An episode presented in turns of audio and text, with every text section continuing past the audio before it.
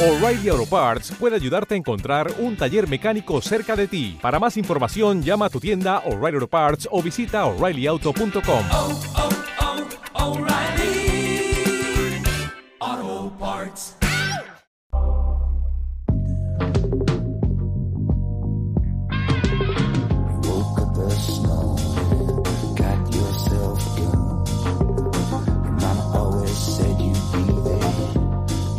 Amante de abril y mayo, moreno de mi pasión, te llevo como a caballo sentado en mi corazón. ¿Que ¿Por qué empezamos con, con esta copla? ¿Por qué empezamos tan coplero este watchlist? Pues porque es el watchlist en el que vamos a repasar el mes de abril y el mes de mayo. Yo he visto estos dos meses eh, escritos juntos y re- irremediablemente me ha venido a la cabeza la voz de, de Concha Piquer. Por supuesto, yo siempre piquerista que, que, claro, cuando se trata de copla, de copla Concha Piquer, eh, la primera y la reina. Dicho esto, vamos con un repaso de estos dos meses, el que termina y el que empieza, bastante cargaditos porque parece que después de un tiempo, eh, pues eso, sin muchas novedades y justitos de estreno, las plataformas de cara a estos meses primaverales están poniendo las pilas.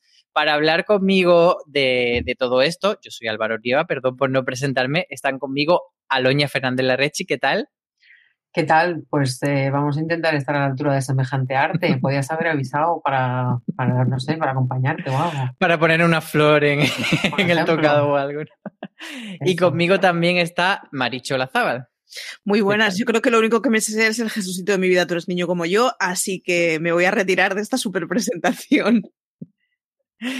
Pues hechas las presentaciones, vámonos directamente ya a meternos en harina a repasar este balance del, mes de abril, que como digo, bueno, pues no, no ha estado mal, eh, pero parece que, que lo que viene va a ser mejor todavía.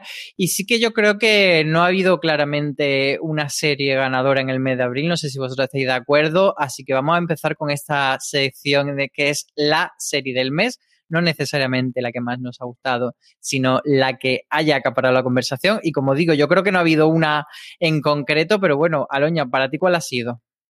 Yo creo que ha sido Falcon y el Soldado de Invierno, porque, bueno, eh, se ha terminado. No igual que no quiere decir que sea la que más nos ha gustado, tampoco quiere decir que sea la que más ha gustado, porque creo que hay gente que, bueno, pues se ha, decepcionado un poco o, esperaba que alcanzase el, el nivel de Bruja Escarlata y no ha sido así.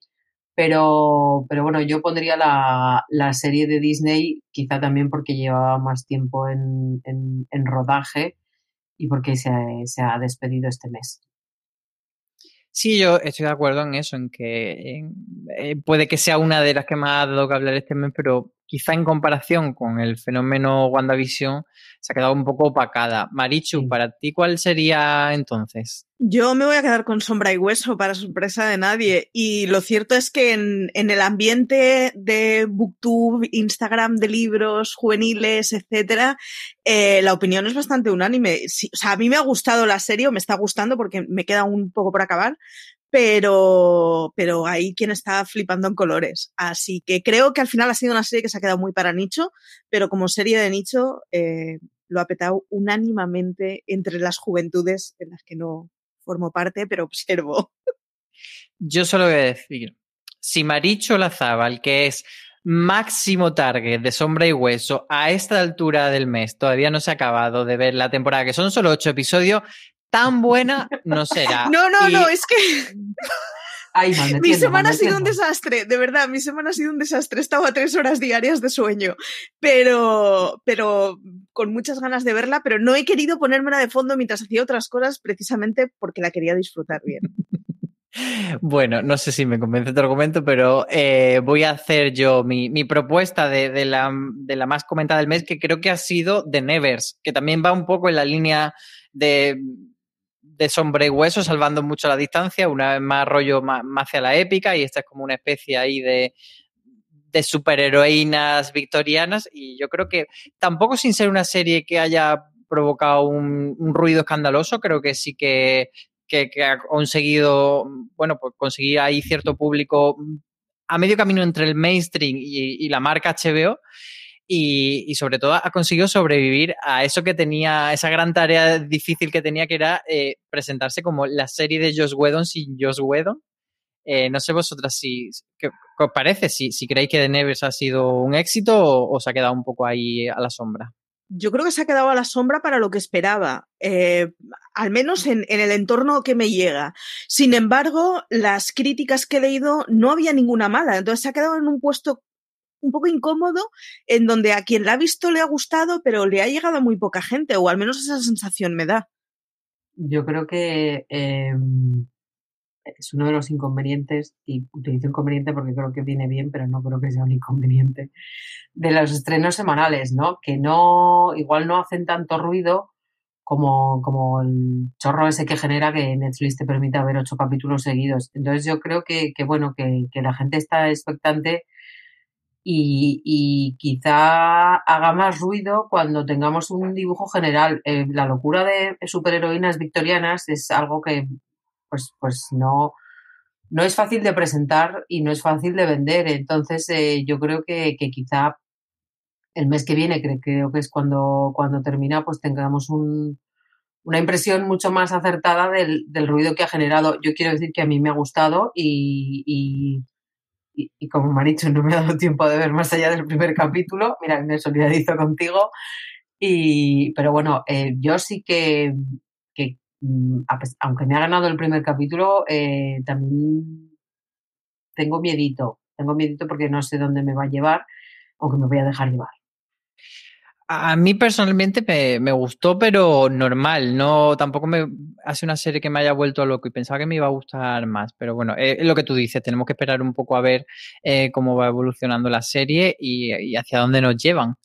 Eh, de lo que sí podemos hablar es eh, de nuestras decepciones. Vámonos ya a empezar con nuestra nota negativa del mes, ese hemos sido engañados. Aloña, ¿qué te ha pasado? Cuéntame. Eh, yo tenía muchas ganas de, porque por ejemplo Marichu y, y Luis han hecho un, un, Razones para ver, porque venía avalada por eh, la comedia que, que le que robó el, el BAFTA a, a, Catástrofe y a...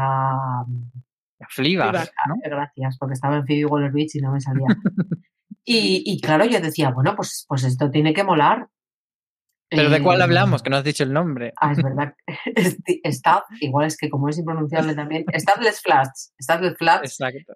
Eh, que tenía muchas ganas de verla en filming y, y bueno, pues eh, llegué al segundo, al empecé el tercero por, por respeto y por, por, decir, bueno, tenemos algo, del, o sea, quiero tener una formación, una opinión bien formada pero si hubiese podido lo hubiese pagado los 10 minutos, porque yo lo de gente que hace el ridículo y que es idiota lo llevo fatal y igual que no pude ver vergüenza, pues esta me produce como un sentimiento muy, muy parecido, ¿no? O sea, eh, mira, no, no, no entiendo los premios, no entiendo, o sea, entiendo que haya gente que le guste ese humor y, y bueno, pues igual su protagonista es, es, es demasiado idiota, pero la gente de alrededor no es tan idiota a veces, entonces, eh, bueno, a mí la verdad es que me ha, decepcionado un poco porque quería siempre una, una, comedia británica siempre viene bien y tanto se, y, más si viene avalada por, por esos premios, pero desde el comienzo, o sea, eh, pro, probablemente entiendo el por qué es así, pero es una de las cabeceras más horribles que he visto en mi vida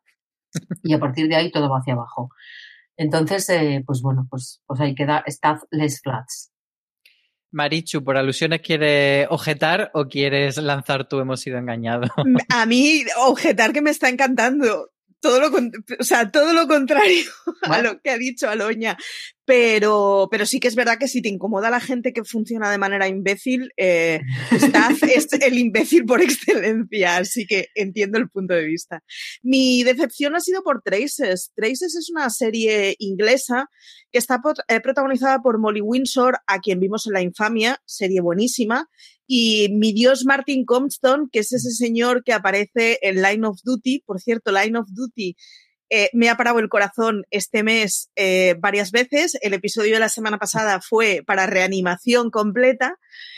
Iba con una carta de presentación muy buena, es una serie de investigación criminal, tenía buena pinta. No es que me parezca mala, no está mal interpretada, no es un guion exactamente malo, no. Me ha parecido aburrida, que es una cosa, y de hecho no la he conseguido acabar por aburrimiento. Y es una cosa que, que, que me pasa muy poquitas veces y mucho menos con series criminales inglesas. Así que mi decepción es para Traces. No sé si es que ha sido el momento o qué, pero la he encontrado sobre todo aburrida. Le falta chicha y le falta ritmo. Pena. Pues ahí queda esa no recomendación y la mía, lo siento, pero es Sombra y Hueso, es una serie que además cuando hicimos el Razones para ver, yo estaba en un punto de, bueno, le voy a dar una oportunidad todavía, le di esa oportunidad y ahora estoy como, Dios mío, cuánto cómo echo de menos esas tres horas que perdí viendo Me Sombra y estáis trayendo por el camino de la amargura hoy. Me parece, estoy enfadado con lo realmente genérica que ha conseguido ser esta serie eh, de, de épica fantástica, que podría ser cualquier otra serie con gente a la que le ponen chorretones de, de- de barro en la cara para que parezcan que están bien ambientados y, y con montón de tramas absurdas con personajes que no me han parecido suficientemente carismáticos, salvo el muchacho del sombrero, que nunca llegué a saber su nombre. Y, y bueno, pues eso, Sombre y Hueso, yo la pongo como mi decepción del mes. Mal que le pese a Maricho. Parece, un todos contra Marichu. Sí, Totalmente. está- Totalmente. estamos hoy. Pero vámonos con lo, con lo positivo, con la otra cara de la moneda, con Anda, pues mira, esa serie de la que no esperabas nada y bueno, pues ha resultado ser guay, ha sido como algo que, que te ha dado una notita de color en este mes de abril. Aloña. Bueno, notita de color no va a ser, pero, pero yo me voy a quedar con, con Bocas de Arena eh, o Ondar Aoak, que es la, la serie vasca que ha llegado este mes a Filmin, que es un, pues un Basque Noir, un- una producción eh, que, bueno, se te- trata de, nos cuenta un, un asesinato y, dos detectives que, que se desplazan a, un pueblo del País Vasco para resolverlo. Eh, a mí me ha gustado mucho, o sea, igual es, eh, me ciño más al, no esperaba nada y ha estado muy bien, ¿no? Creo que está muy bien hecha, creo que los personajes están muy bien construidos, creo que mantiene el misterio muy bien y, bueno, que, da ese pego noir que, que tanto nos ha gustado en, otras series de, un poco más al norte. Y, bueno, pues está bien ver eh, que, en este país en las televisiones locales, porque autonómicas, perdón, porque en realidad eh, las series de, la ETV pues hacen cosas tan interesantes, ¿no? Y es, cortita, son cuatro capítulos de una hora, pero, pero bueno, pues, pues yo creo que, que es una pica en Flandes muy interesante, sobre todo eh, a nivel de, de televisión autonómica. Entonces, pues bueno, yo, yo me quedo con, con Bocas de Arena. Muy bien, y Marichu. Yo Bocas de Arena la tengo pendiente, así que ya estaba en la lista de, pues no estaría mal, así que vas, sube de grados si le gusta Baloña. Eh, yo vengo a hacer un poquito de trampa, porque realmente no es una primera Uy. temporada, pero sí es una serie de la que no se suele hablar demasiado. Eh, yo la tenía bastante fuera de radar por esto de no te dan nunca tiempo a ver y me puse las pilas con Search Party, mucho más divertida de lo que esperaba y mucho más personal de lo que esperaba. Eh, aparte de que su protagonista es un amor, es la sobrina que veíamos en Arrested Development y ya no hace de, de niña cínica, sino de adulta cínica. y la verdad es que está muy bien, me, me está gustando mucho, así que os invito a recuperar Search- Party y a ver si en algún momento podemos hablar de ella en alguna review o razones o algo, porque la verdad es que está muy bien y es de estas series a las que no le damos demasiada cobertura. Sí, eh, hizo una recomendación Luis Aceituno en la web, Sí. que él es muy seguidor y, y también, y, y es de esas series que yo también tengo como en el radar de debería verla, pero nunca me pongo. Yo de hecho caí por el artículo de Luis, atrás. ¿eh? O sea, Pues- conmigo funcionó. Pues verdad que se- eh, de esas series como que, que no hacen tanto ruido y se te quedan un poco atrás porque empieza a darle más, más cancha a los estrenos y, muchas veces erramos haciendo eso, la verdad.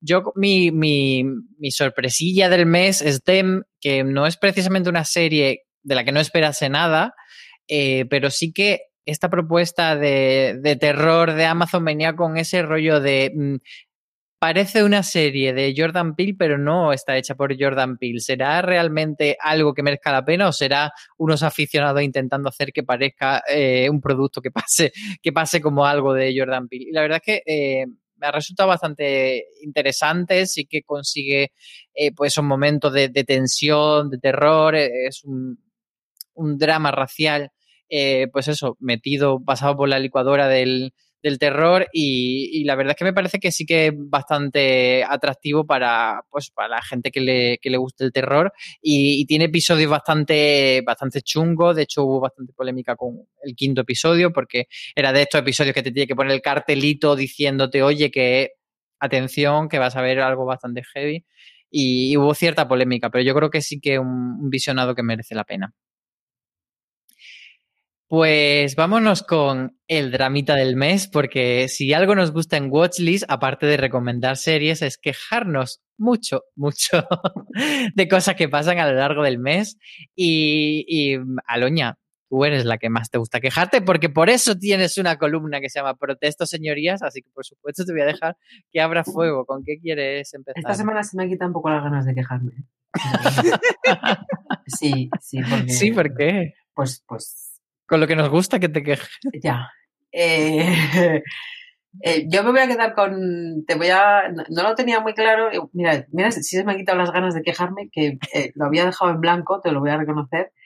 Pero, pero te voy a robar un poco o voy a compartir contigo un poco de, tu furia, porque yo, eh, bueno, me parece, me ha gustado mucho, he disfrutado mucho con, con el cierre de, de Señoras de Lampa y me parece mal que, que, se vaya a acabar ahí y sobre todo me parece aún peor el, el trato que le da Telecinco, ¿no? O sea, me vuelve loca eso de, de las emisiones en lineal a las 11 de la noche. Yo es algo que, o sea, se me escapa. Sí que, pues, pues mira, una de las columnas de este mes ha ido sobre la emisión en lineal y lo loco que me parece tanto el chorro de, de publicidad como, como el retraso, como que digas tan pichi eh, no, pues estrenamos a las 11 y encima pues, pues lo hagas eh, avisando tarde y mal y como pones unas cuñas en la radio y emites unas promos y llevas a las estrellas a los programas de, de la cadena, pues ya te crees que estás salvando el mundo.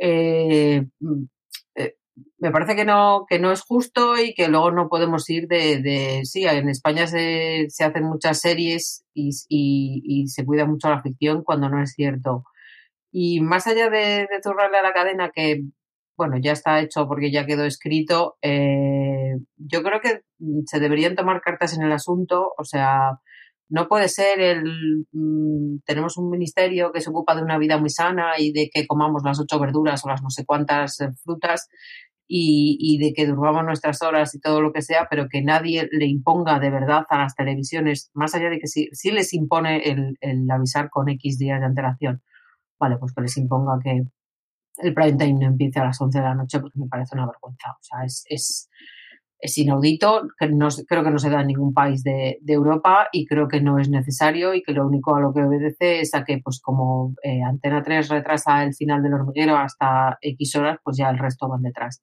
Y me parece fatal. Entonces, pues aquí queda la queja del horario y del trato. Sí, la verdad es que Señora de Lampa, de hecho tú escribiste la crítica del final de la serie y, la ponía en muy buen lugar. Es una serie que podía haber funcionado muy bien, pero el trato que se le ha dado eh, ha sido mm, cuanto menos delenable. Es cierto que la primera temporada acabó en datos muy bajos era muy difícil remontar y de hecho sorprendía que, que sacasen en prime time la...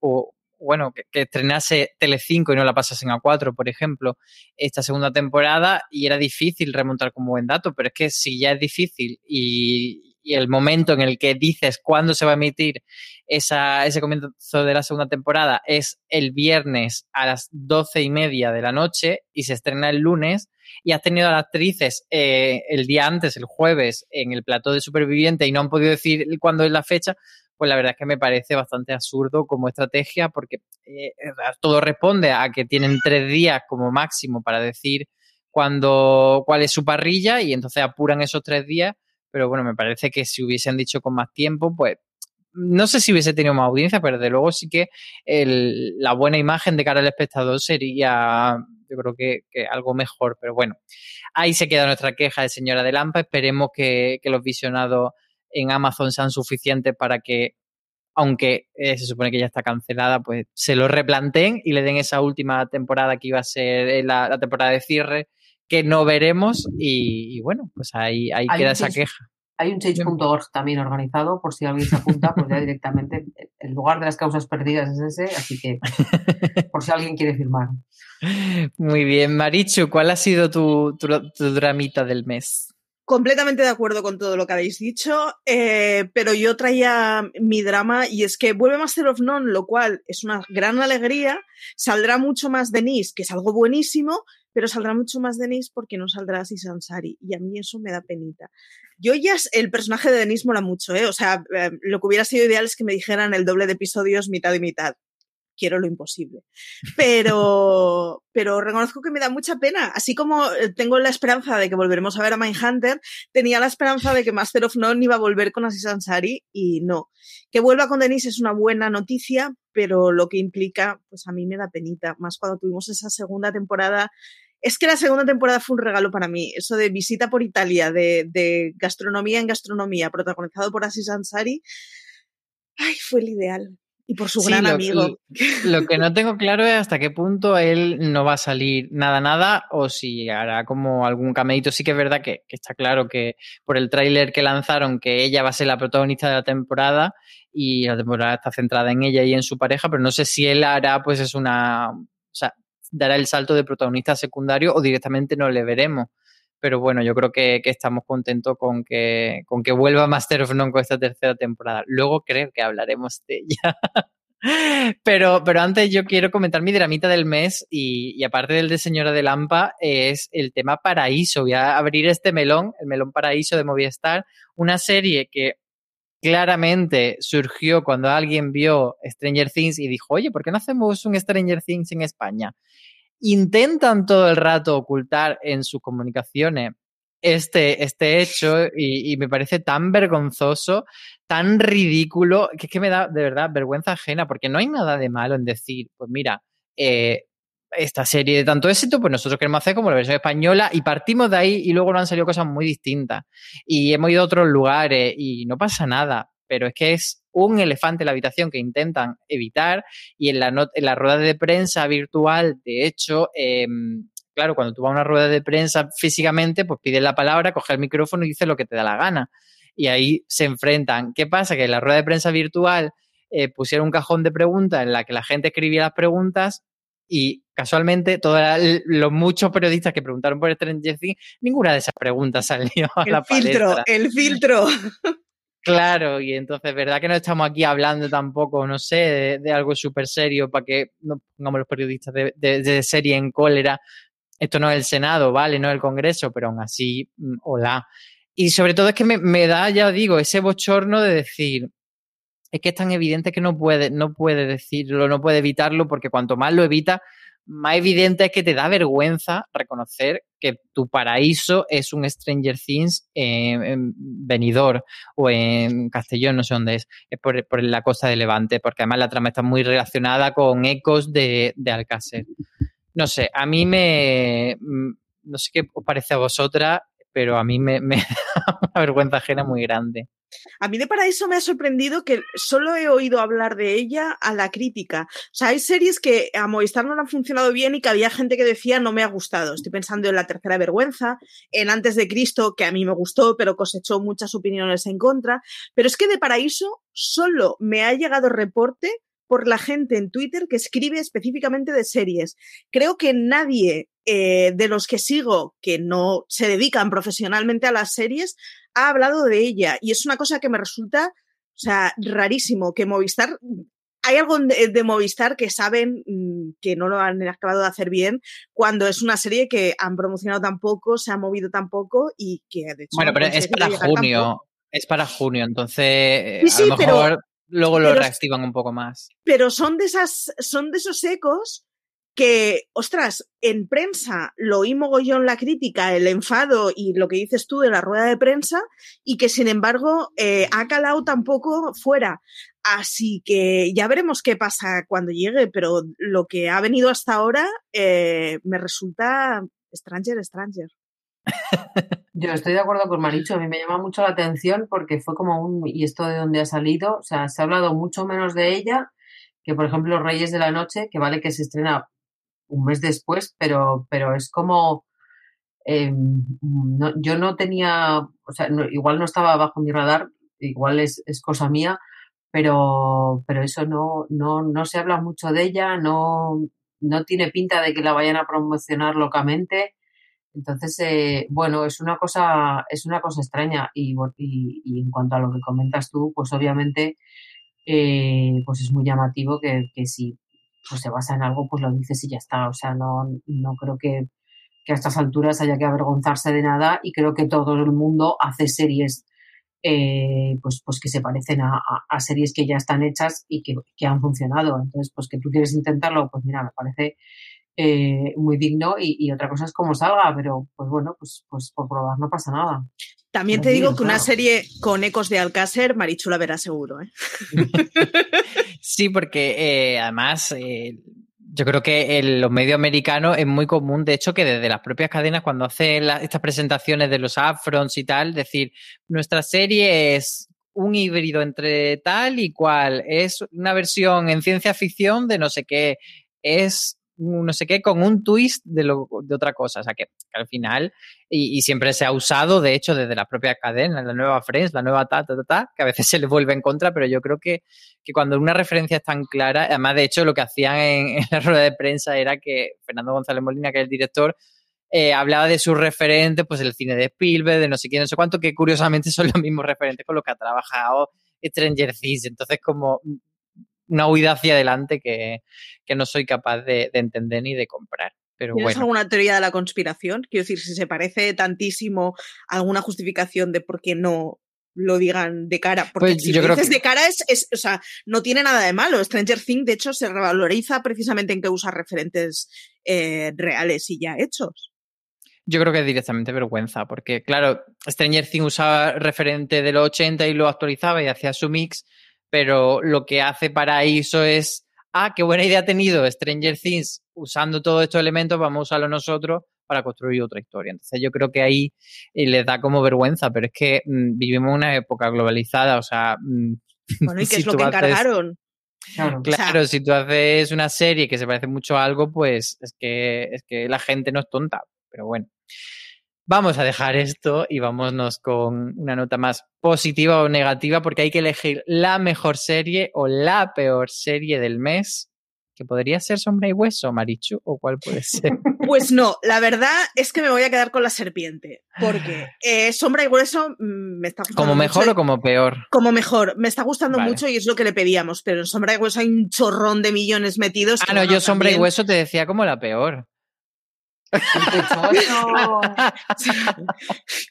Has hecho la envolvente ahí, ¿eh? Me estoy sintiendo tan ofendida en este momento. No, no.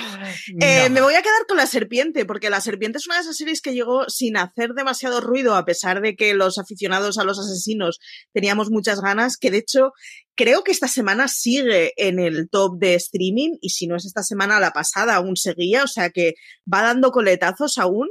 Eh, tuvo un, un reguero bastante alargado en el tiempo para lo que suele ser Netflix y además me parece un serión. O sea, es una serie, bueno, ya lo dije en su día cuando grabamos la review, pero a mí es una serie que diré, review no, hicimos un razones para ver porque no había sido capaz aún de acabarla y es que me dio pesadillas todo el fin de semana. Eh, me parece un serión de los que cuando mm, crea que no me va a dar pesadillas, volveré a ver seguro, muy agobiante, sobre la historia de un asesino en serie en Tailandia y muy buena. Me, me gustó muchísimo, me quedo con ella y además creo que ha dado suficiente eco como para que me pueda quedar con ella. Fíjate que sí que es una serie que creo que ha tenido, como tú dices, bastante eco, pero no ha sido un boom de Netflix de esto que de repente eh, destacan dos semanas muchísimo y todo el mundo habla. Ha sido como No más un poco. Un poco más a, a cuenta gota. Y también Sí. he escuchado eh, gente como muy a favor y gente como diciendo, a ver, está bien, pero no tanto. Eh, así que, Aloña, ¿tú qué, ¿tú qué escribiste de ella? Da tu Yo versión. creo que al principio puede desanimar a mucha gente. Creo que, que tiene un, ese momento en el que te plantas en una historia que de, de repente te lleva en tres viajes eh, temporales a tres sitios diferentes y con gente diferente. Yo creo que habrá desanimado a más de uno y habrá dicho, uff, esto igual es demasiado arduo, arduo, cuando la gracia está en, en aguantar y para cuando llegas al, creo que es el tercero o el cuarto, la locura ya se estabiliza, eh, ya sigue pues una línea temporal más clara y, y ya sabes por dónde va. Yo soy gran defensora, yo creo que es una serie muy interesante, que está, que está muy bien hecha, que bueno, trae un personaje muy atractivo, pero a mí más que el, más que el malo me gustan los buenos, ¿no? Eh, me parece que, que te descubre un grupo de gente pues, pues muy bonito y que, que hizo cosas que no le correspondían por, por los demás. Y bueno, pues la verdad es que sacar un mensaje positivo de, de una serie basada en un, criminal en serie es bastante loco, pero, pero a mí eh, me sorprendió más eh, todo lo que pasaba alrededor del, del personaje que el personaje en sí mismo. Entonces, ¿tú te quedas con la serpiente como la mejor serie del mes No. o tienes otra? Eh, a ver, cuéntame. Yo eh, me voy a quedar con, con Mer, Mar, Mare, eh, como Mer. sea que se pronuncia Mer, of Easttown, eh, porque mm, me, ha, mm, me ha sorprendido, me, no, no, la verdad es que no me apetecía nada, eh, me daba mucha perecita eh, otra vez, un pueblo pequeño, una investigadora, un cadáver, oh, qué original todo. Pero... Lo decís como si fuera malo. No, No, no, pero es malo, es pero, Sí, pero tampoco sí. es original, o sea, no es Sí. como, venga, otra. Pero eh, me ha gustado mucho Kate Winslet y me ha gustado mucho ese pueblo. Eh, me parece que puede dar mucho juego. Eh, he visto los dos primeros y, y bueno, igual que el segundo me da ganas de seguir, también me dice, uff, esto puede acabar mal. Y pu- puede acabar muy bien. Entonces, eh, yo creo que, que el, que el logro está conseguido, ¿no? Eh, quiere, va a conseguir que, que siga ahí cuando la verdad es que no tenía ninguna gana. Entonces, pues bueno, eh, como ya había dado bastante la matraquita con, con la serpiente, pues me voy a quedar con, con esta que no me apetecía y que pues, pues ahí, ahí voy a estar a tope los, los siete capítulos.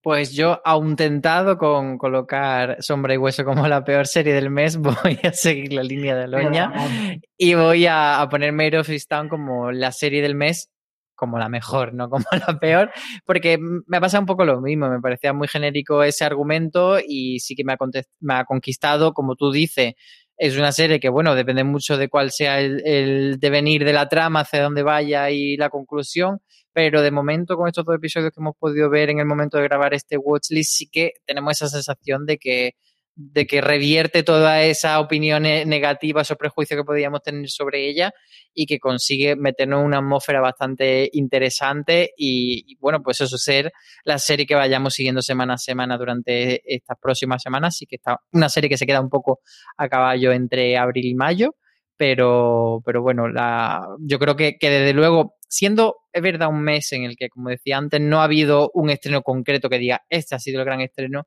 sí que podría decantarme con, con Made of Easttown como uno de los mejores, desde luego.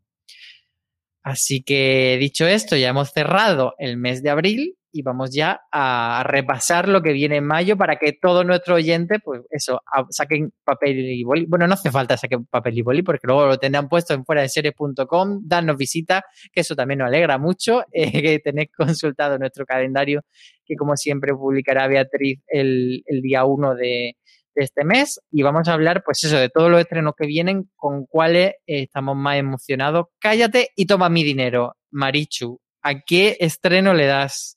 Yo me voy a quedar con Reyes de la Noche por múltiples razones.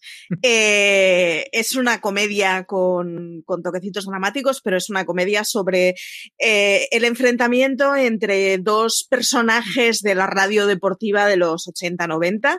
Es un tema que mola muchísimo y además está protagonizada por Javier Gutiérrez y Miki Esparvé.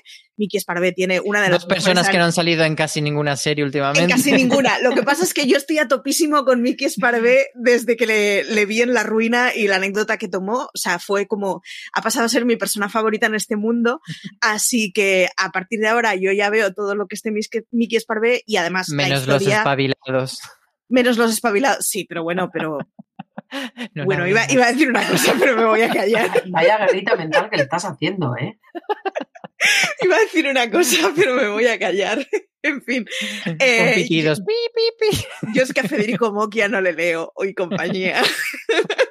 en fin, no. Eh, que, mm, que eso, que, que tengo Reyes muchísimas ganas. Reyes de la Noche, tengo muchísimas ganas. Eh, la historia puede estar muy bien. Eh, Javier Gutiérrez es un señor que me gusta mucho. Y además me apetece ver comedias. Me apetece muchísimo ver comedias en mi vida. Así que creo que puede tener el suficiente punto de tensión y mala gaita como para que me guste. Y el tema me gusta mucho. Muy bien. Yo no voy a comentar nada de Reyes de la Noche porque luego hablaré de ella en otra de nuestras minisecciones. Eh, Aloña, ¿cuál es tu, tu estreno más esperado? Eh, pues yo tengo muchas ganas de ver el ferrocarril subterráneo. eh, creo que la traducirán, si no es The Underground Railroad, que es eh, la adaptación de Amazon dirigida por, por Barry Jenkins del libro de Colson, Colson, espérate que lo tengo lado, Colson Whitehead, que, que, bueno, que se llevó el Pulitzer y que cuenta la, la historia de, de una joven que, que huye de, de la esclavitud en busca de, de, bueno, pues un, un, lugar en el que vivir alejado del sur de los Estados Unidos y que tiene, pues, pues le, le persigue un, un cazarrecompensas, ¿no? Eh, va a ser durita, va a ser difícil, pero, pero la verdad es que yo tengo muchas ganas de, de verla porque, porque me parece que es una historia muy interesante y, y bueno, eh, que además puede seguir el, el rastro que, que ella dejó en, en HBO. Eh, se me ha ido. HBO. Territorio Lovecraft. Gracias. me gusta que nos leamos la mente. Eh, entonces, pues bueno, yo creo que tengo, tengo muchas, muchas esperanzas depositadas en ella. Es una serie que además llega eh, de otra que hubo muy parecida que se llamó Underground y, estaba Misha Green, que precisamente es la showrunner de Territorio Lovecraft. Y lo que pasa es que esa serie eh, estaba en Estados Unidos hecha en, en un canal bastante minoritario y como que no hizo tanto ruido, era de un canal que se llamaba WGN América y, no tuvo mucho tirón. Entonces, a ver si esta recuperación de la historia, que como tú dices, eh, tener a, Barry Jenkins, eh, pues es la gran baza. Um, ¿Qué tal esta, esta, esta versión que hacen de, de esa historia? Pues eso, para quien no lo conozca, el, se le llama el ferrocarril subterráneo a, a cómo intentaban eh, sacar a personas negras de, de zonas de esclavitud y cómo intentaban rescatarlos. Así que bueno, le daremos una oportunidad. Yo eh, me voy a quedar en esta sección de Cállate y toma mi dinero con Halston. Es la nueva serie de Ryan Murphy. Ya sabéis, yo soy muy fan. Iba a decir, yo sabéis que yo soy una putita Ryan Murphy y me parece bastante, bastante, pero no sé si, si hay que poner un pitidito, pero sí, yo eh, lo que hace Ryan Murphy y su séquito me suele gustar bastante y aquí nos va a contar una historia de un legendario diseñador de moda de los años 70 y 80 que, vivía en Nueva York y que eh, pues todo ese mundo que tenía nos va a contar una miniserie en la que Iwan McGregor es el prota, así que es que tiene todo el elemento, ese rollo eh, pop que explota también Ryan Murphy, una historia potente de la que conoces cosas pero no suficiente y, y que te va a servir supongo, para hacer bastante también comentario social de una época, pues yo estoy totalmente on fire. No sé si vosotros también la tenéis en, en vuestro radar. Le estoy cogiendo manía a Ryan Murphy. Esta es mi conclusión de hoy. Cre creo que es por, por, el hype que llevan muchas de sus series que últimamente me, me están decepcionando mucho. Entonces le estoy cogiendo manía. Y, y, y, no quiero cogerle manía, pero creo que no voy a ver Halston. Aloña, di algo con más sensatez, por favor. Yo, eh, yo es que la he puesto, a mí me pasa como... Vale, nos con... esperamos entonces. Nos esperamos y mientras dejamos eso en alto, vamos con Diosito que llegue ya, esas nuevas temporadas de series. Esta vez voy a abrir yo fuego porque hemos hablado de ella y es Master of None. O sea, y si no habéis puesto todas en esta categoría Master of None, os voy a hacer un shame, shame, shame porque es la mejor serie que ha parido Netflix y si no la mejor, una de las mejores. Y yo tengo muchísimas ganas de, no sé cuánto han pasado, si han sido tres, cuatro años desde la segunda temporada. Así que yo estoy deseando ver esta tercera temporada de Master of None. Que quien no la haya visto, es que yo doy por hecho que todo el mundo la conoce y que todo, porque además nuestros oyentes son muy seriéfilos, entonces doy por hecho que Master of None la conocen, pero que si queda alguno que todavía eh, no la ha visto, pues por favor que se ponga al día. Son temporadas cortitas, maravillosas, espectaculares eh, y con mucho corazoncito. Así que nos preparamos para ese estreno en el mes de mayo. Voy a malmeter un poco. Antes de, antes de dime, dime. con voy a malmeter un poco.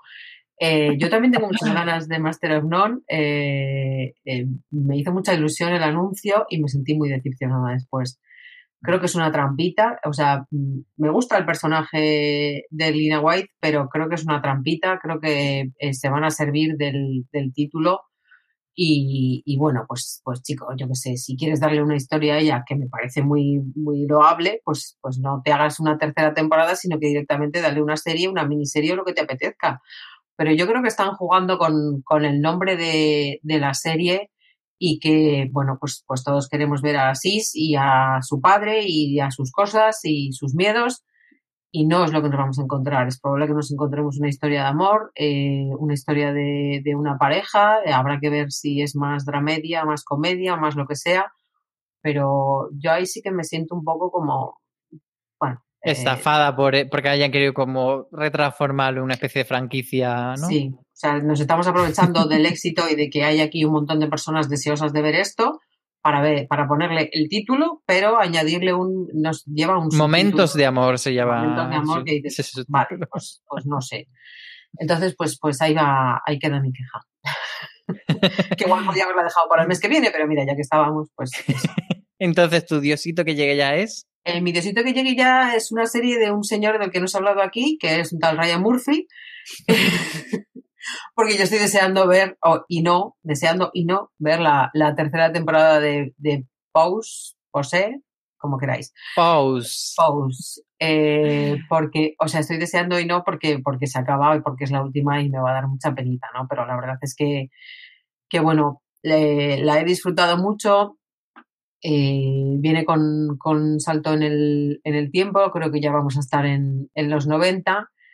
Y bueno, vamos a, vamos a sufrir, vamos a, a- a llorar, supongo, pero, pero la verdad es que pues, pues eh, yo, eh, es una de las cosas que, que más optimismo me dan de cara a mayo, ¿no? El, el que regrese una, una historia tan bonita y con la que además lo, lo pasamos muy bien. Al decir esto, te voy a hacer una pregunta que la vamos a hacer, por supuesto, sin nada de spoiler, pero dices, vamos a sufrir mucho.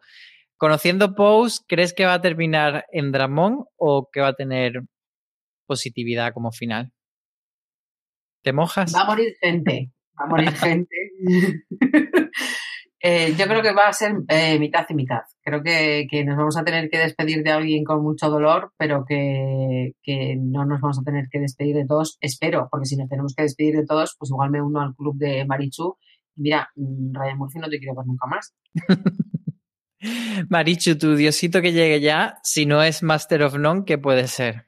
Eh, Mythic Quest, estoy muy hater. Todo lo que no sean asesinos y risas no me está gustando nada últimamente. Pero, o sea, yo estoy muy hater, eso. Drama y sentimentalismo no puedo más que ridiculizarlo en mi cabeza en este momento. Ya se me pasará.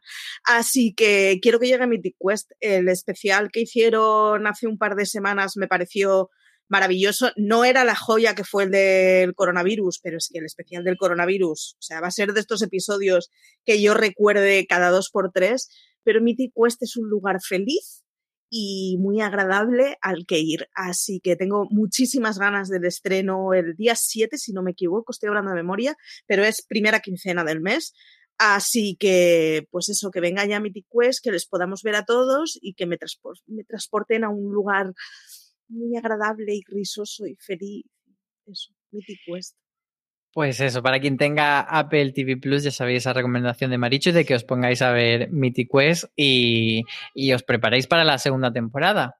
No dais un duro, pero. Aloña, cuéntame. Eh, pues, pues voy a seguir una senda que le gusta mucho a Marichu, porque va a ser Halston. Eh, yo, ¿Cómo eh, que no vas? La pregunta es: ¿cómo que no das un duro, pero por Halsto? ¿Cómo que no das todo tus duros? Porque ya todo el mundo se ha dado cuenta del bluff que es Ryan Murphy. Es que eh, eh, eh, hay que reconocer que, que Ryan Murphy también hace cosas malas eh, o cosas menos buenas o cosas menos notables y, y bueno, eh, yo creo que las últimas no han sido precisamente sus mejores creaciones.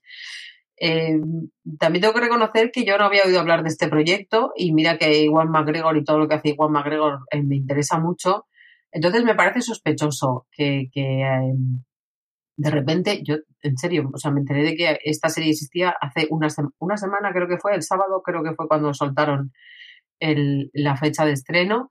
que, igual es que está mal por mi parte no estar más informada, pero, pero bueno, eh, me parece sospechosa y entonces pues, pues quiero, quiero creer que nos va a sorprender y que Ryan Murphy va a volver por su maravillosa senda eh, por la que nos conquistó a muchos y, que lo va a hacer con, con esta serie que además, como has comentado tú, pues me parece una historia muy interesante y que viene con, con Iwan ahí a la cabeza que, que la hace más interesante.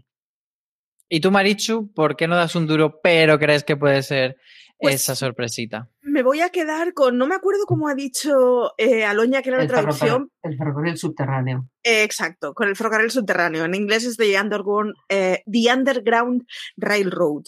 Eh, es posible que yo no la vea este mes, que conste, porque me, me parece que va a ser una serie muy dura. Mm, Sí.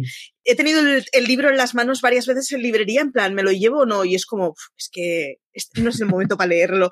Me parece que va a ser muy duro, pero, pero tiene muy, muy, muy buena pinta. Es posible que yo me la reserve para verano y cuando estemos ya en época de piscinera me la vea entonces, pero es de las que guardo en cajoncito y que llevo todo el año siguiéndole la pista porque tiene una pintaza del copón. Son capítulos de más de una hora además. ¿eh? Sí, bueno, esa, Ah, esa es otra, sí. Así ligerito, Son, para, mini pelis, porque vamos. para dejártela para el verano, para lo típico, piscina y un capítulo de ferrocarril subterráneo. Sí, yo hasta junio no tengo la cabeza para, para dramas muy intensos de los de verdad. Eh, necesito relativizar las cosas. Intuyo que esta va a ser una serie que nos va a dar un buen sopapo, pero que, que nos va a dejar muy satisfechos a pesar de que estemos en un mar de lágrimas.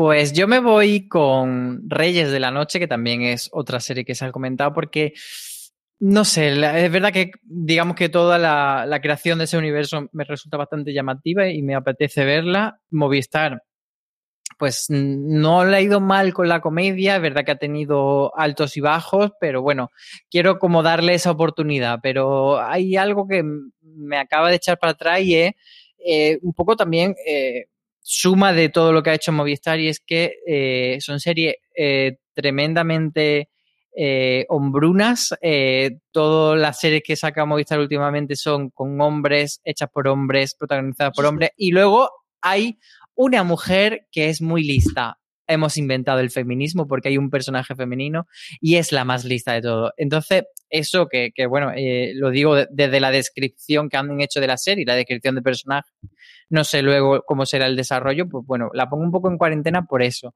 porque me da la sensación de que se le olvida que, además ni siquiera es que, iba a decir, se le olvida la perspectiva de género, que no se trata ya de una cuestión de perspectiva de género, sino simplemente de, de saber que en el mundo hay hombres y mujeres y entonces eh, ya acumulando, que salvo hierro, pues los espabilados, eh, libertad, etcétera, etcétera, estoy un poco saturado de la serie hombrunas de Movistar en este sentido, pero como digo, le voy a dar oportunidad. Así que la dejo ahí en esa cuarentena de no dais un duro pero. Yo quiero sumar una cosita a esa cuarentena y es, tiene un poco que ver con lo que has dicho antes de, de Paraíso y es eh, que las notas de prensa ya vienen acompañadas de tres o cuatro líneas, mm, como cuando acaban las series de esto está basado o no está basado o está inspirado en la realidad, en la que insisten que no está, que, que no es una serie de personajes que existieron, sino que son recreaciones eh, personajes inventados a partir de características eh, yo no he visto la serie, he visto las promos. eh, yo soy muy fan de la radio y, y- y lo fui y lo sigo siendo de, de la radio deportiva porque me parece un, un gran entretenimiento cuando estás haciendo otras cosas. Y bueno, eh, no, no es la realidad, pero, pero se parece mucho a la realidad. Entonces creo que ahí nos vamos a meter o sea, si alguien es capaz de ver un- ese tráiler y no decir eh, el personaje de Javier Gutiérrez me recuerda a García, yo le aplaudo. Entonces, Yo, Pero ya Cada no sé si eso será un poco que- por demanda, ¿no? Por, por, por evitar hombre, sí, que alguien. va por ahí. Pero cada vez que Sí, dicen que pero- no está basada en hechos reales, yo guiño un ojo, ¿eh? eh, claro, O o sea, sea, es un poco, es un poco bueno, tío. O sea, eh, pues, pues obviamente no, no puedes decir que está basada en hechos reales porque puede que, que García o, o de la Morena te quieran empurar, pero, pero me parece que, que eh, es un poco absurdo el hacernos creer mm, esta es- esto es otra cosa. Y respecto al personaje femenino, eh, creo que en esta, más que en las demás, va a ser un poco, eh, hace falta un- necesitamos una mujer para que no parezca esto tan macholo, porque claro, eh, poner a una mujer en un universo tan masculino como es el periodismo deportivo es pues, pues eh, unos malabares bastante majos que yo quiero ver cómo, de dónde vienen. Pero bueno, yo que me gusta mucho la radio, como he dicho, y, y que tenía muchas ganas de, de ver por dónde iba, la verdad es que el tráiler no me, no me hizo ser optimista. Pero bueno, eh, ver que viene, vendremos aquí a quejarnos o a lo que sea. Lo veremos y aprovechamos esta conversación sobre la serie Hombruna de Movistar para Domingo Corral, si nos está escuchando, spin-off de Hierro protagonizado por Candela Por Peña. Lo necesitamos, insistimos fuertemente, o como dice ella, nos ponemos golosonas Eso con es. este tema. Vamos Bueno, Pues si es ahora en ya. Cuenca, ¿eh? Me da igual, no necesito que lo lleven a un Sí. sitio súper glamuroso y súper famoso. Oye, ahora Ciudad pequeñita, mediana, bonita, que tenga Sí, cosas a explicar del entorno, ya está. Cuenca, un sitio perfecto. Antequera, me sirve, perfecto. O sea, ¿estás haciendo de menos Cuenca y Antequera? No, no, O sea, no, te al estás contrario. enfrentando contra, contra todas No, no, no, de hecho, al contrario, lo que estoy diciendo es que necesitamos un sitio tipo hierro, que no sea el sitio por excelencia del Cuenca turismo. No quiero Benidorm, quiero una ciudad bonita y pequeña. Y creo que es lo que nos pide a esta señora verla mm, por, por todo el panorama moviéndose y, y nada, que la queremos. Ven a Cuenca. Precioso Cuenca y que, y que bien se come en Cuenca. Yo es que lo digo en serio. Vamos, vamos entonces a, a cerrar este mes de abril, estas predicciones del mes de abril con la serie del mes de abril. ¿Cuál creemos que va a ser la serie que va a marcar la conversación en el mes de abril? Y ojo que hay bastantes estrenos porque luego vamos a repasar un poquito también las bolas extra porque hemos comentado varios de los que vienen, pero se nos han quedado también otros en el tintero. ¿Cuál creéis que va a ser esa gran serie del mes de abril? Marichu. Pues estoy dudando entre Halston y Master of None y creo que ambas pueden ser las series más comentadas de abril, o sea, de mayo, por lo bueno o por lo malo, en ambas. Creo que lo, que decía Aloña de nos están timando con el nombre puede dar la sensación en Master of None y que sea de, pues sí, está muy bien lo que me están presentando, pero no es Master of None, es otra cosa. Y con Halston creo que se puede dar el efecto, oh Dios mío, es Iwan McGregor, mi vida cambió con Mulan Rush, o se puede dar el rollo de Dios mío que hace Iwan McGregor haciendo televisión, como ya nos ha pasado otras veces con grandes actores de cine que hacen tele. Así que si me tengo que quedar con una de las dos, me voy a quedar con Master of None. Pero creo que con Master of None, aunque solo sea porque se puede montar un- una buena discusión alrededor. Yo creo que con, con Halston, más que lo que tú dices, puede pesarle eh, algo que ya se empezó a ver en, en Hollywood, que es que al ser sobre un personaje eh, homosexual, toda la, la gente diga, uy, Ryan Murphy siempre hace la misma serie, que es como una crítica eh, bastante recurrente. Pero bueno, lo veremos. Yo sí que me quedo con Master of None como la serie del mes. Creo que va a ser eh, con diferencia, eh, pues eso, la, la serie quizás sí que es una serie muy de nicho, que no es una serie mainstream, no es The Voice, no es de Umbrella Academy, de esa que todo el mundo habla, no es Lucifer, pero creo que dentro de pues el universo de fans de series, perdón por decirlo así, de un poquito más de calidad o más de culto, más de, de lo que antes eran las series de cable, pues eh, Master of None tiene un sitio bastante privilegiado y va a gustar mucho en ese sentido. Aloña, ¿para ti cuál sería la serie del mes? Pues yo no lo tengo muy claro, pero mm, más allá de todo lo que ya hemos dicho, voy a sacar la señora que llevo dentro y me voy a decantar por Belgravia, eh, que bueno, pues eh, si, si consigue despertar la atención, si, si tiene la, la promoción que debería tener, teniendo en cuenta a quién, quién está detrás, pues eh, yo creo que, que puede funcionar bien. ¿Quién está detrás? Cuéntanos. Está detrás Julian Fellows, que es el creador de Downton Abbey. Y, y bueno, pues él mismo adapta un libro que escribió él, es un Juan Palomo de manual, y pues está ambientada en el, en el siglo XIX, es una, es una serie de tacitas puramente, eh, pues, pues tenemos un, un baile en honor de un duque, mm, allí se encuentran los miembros de, de la aristocracia europea, y entre los que no hay gente, hay gente de, de diferentes procedencias. Y bueno, pues eh, años después, según cuenta la sinopsis, pues este, este baile y lo que ocurrió aquella noche, pues se seguirá recordando en el barrio más chic de Londres, que es Belgravia. Entonces, eh, bueno, pues yo creo que, que, puede no ser la mejor serie, pero sí que puede ser una serie de la que, de la que se hable porque pues, pues este tipo de, de producciones siempre generan mucho, mucha conversación y pues más allá de lo que ya hemos comentado de, de los Master of None, de los Master of None, de los Harleston y, y todas estas cosas. Yo con Yo- Belgravia aplico el series de tacitas y señoras siempre bien. O sea que Pero quería preguntar una cosa en este sentido, porque en- tengo la duda de si eh, el efecto Bridgerton eh, va a jugar en contra de tanto Belgravia como del resto de series de tacitas que vengan, por el hecho de que la gente de repente ha visto un producto que en realidad no es una serie tacita al uso, sino que es más pues un salseo eh, rocambolesco, un sexy tacitas, y entonces no sé si ahora cuando vengan con un bajarle el sexy al tacitas, pues la gente va a decir, uy, ya me queda un poco a medio gas. Yo quiero pensar que no, pero sí que es cierto que esto va a ser una, señora, una serie de señoras con tacitas más tradicional que lo que era Bridgerton, porque Bridgerton es otro rollo y son muchos fuegos artificiales con lo que sea de fondo, en este caso el siglo XIX. Quiero pensar que no va a pasar eso, sino que, que Bridgerton sirve para que se abran la puerta a una serie de adaptaciones y de series de época que, que, que molan, que tenemos, o sea, la caricatura de series de señoras y de tacitas eh, eh, está ahí y yo, yo la, la reivindico mucho, pero las series de señoras y tacitas hablan de cosas muy, muy chulas y además muy modernas para una mentalidad del siglo XIX muchísimas veces. Así que yo quiero pensar que no le va a pesar a los Bridgerton, sino que los Bridgerton va a servir de puerta de entrada para otras cosas. Pero los que piensen que Jane Austen y que el siglo XIX es siempre Bridgerton, pues no, generalmente la gente no chupa las cucharillas con tanta hambre. Es.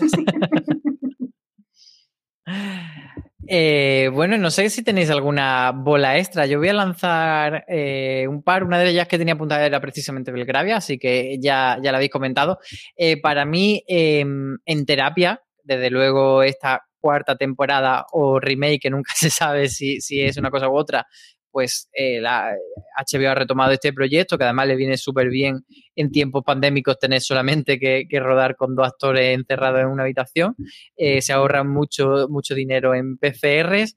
eh, pues, y además que tenemos ah, un cambio de, de- de psicóloga y nuevos pacientes, pues yo creo que puede funcionar bastante bien, pero sí dentro también, un poco en la línea de lo que decía de Master of None, dentro de un nicho muy concreto.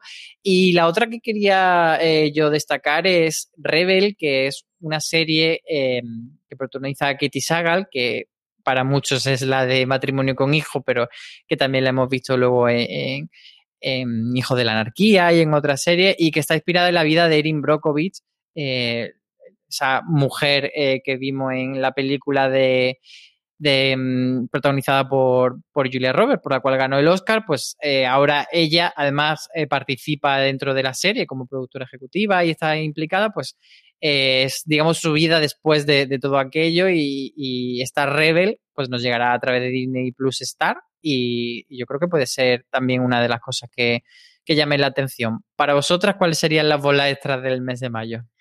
Mi bola extra es, eh, va, va en tu línea y es el viernes 28 de mayo. Ese fin de semana hay que quedarse en casa. Porque, además de Rebel, de la que ha hablado Álvaro y que tiene muy buena pinta, Amazon estrena Panic, que a los que nos gusta el juvenil puede ser que esté bastante bien. Eh, Netflix cierra el método Kominsky, de la que ya sabemos que está muy bien.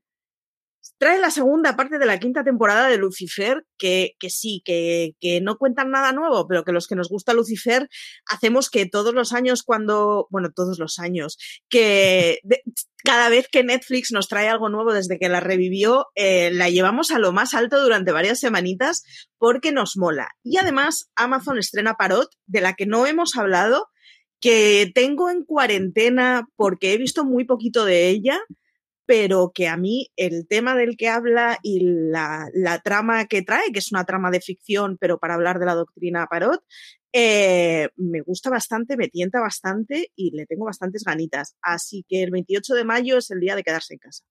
El tráiler de Parot por ahora no me ha llamado mucho la atención, pero bueno, le daremos Yo una oportunidad ahí, y, pero y veremos a ver qué pasa. Aloña, ¿cuál sería tu, tu extra?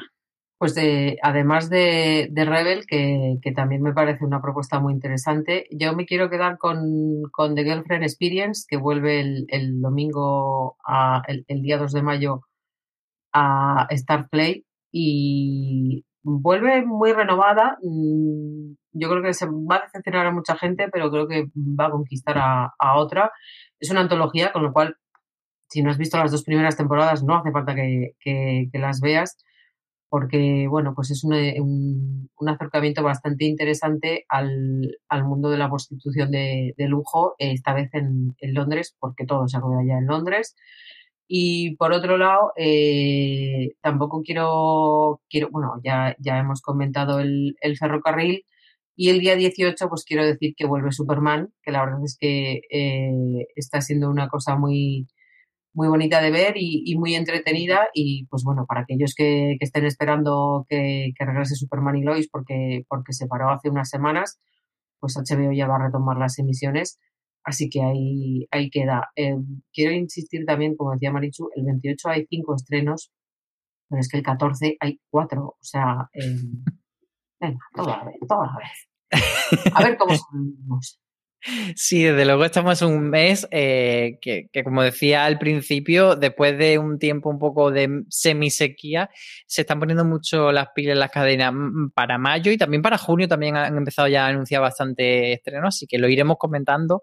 Como siempre tendréis crítica de, si no todas, prácticamente todas las series importantes del mes en fuera de series.com, que la haremos tanto nosotros tres como el resto de colaboradores de, de la web, así que ahí tendréis siempre una pequeña guía para saber si, si a esta serie le podéis dar una oportunidad, si me fío de Marichu, si no me fío de Aloña y todo ese tipo de cosas. Y, y bueno, este es nuestro repaso de, de, los dos meses.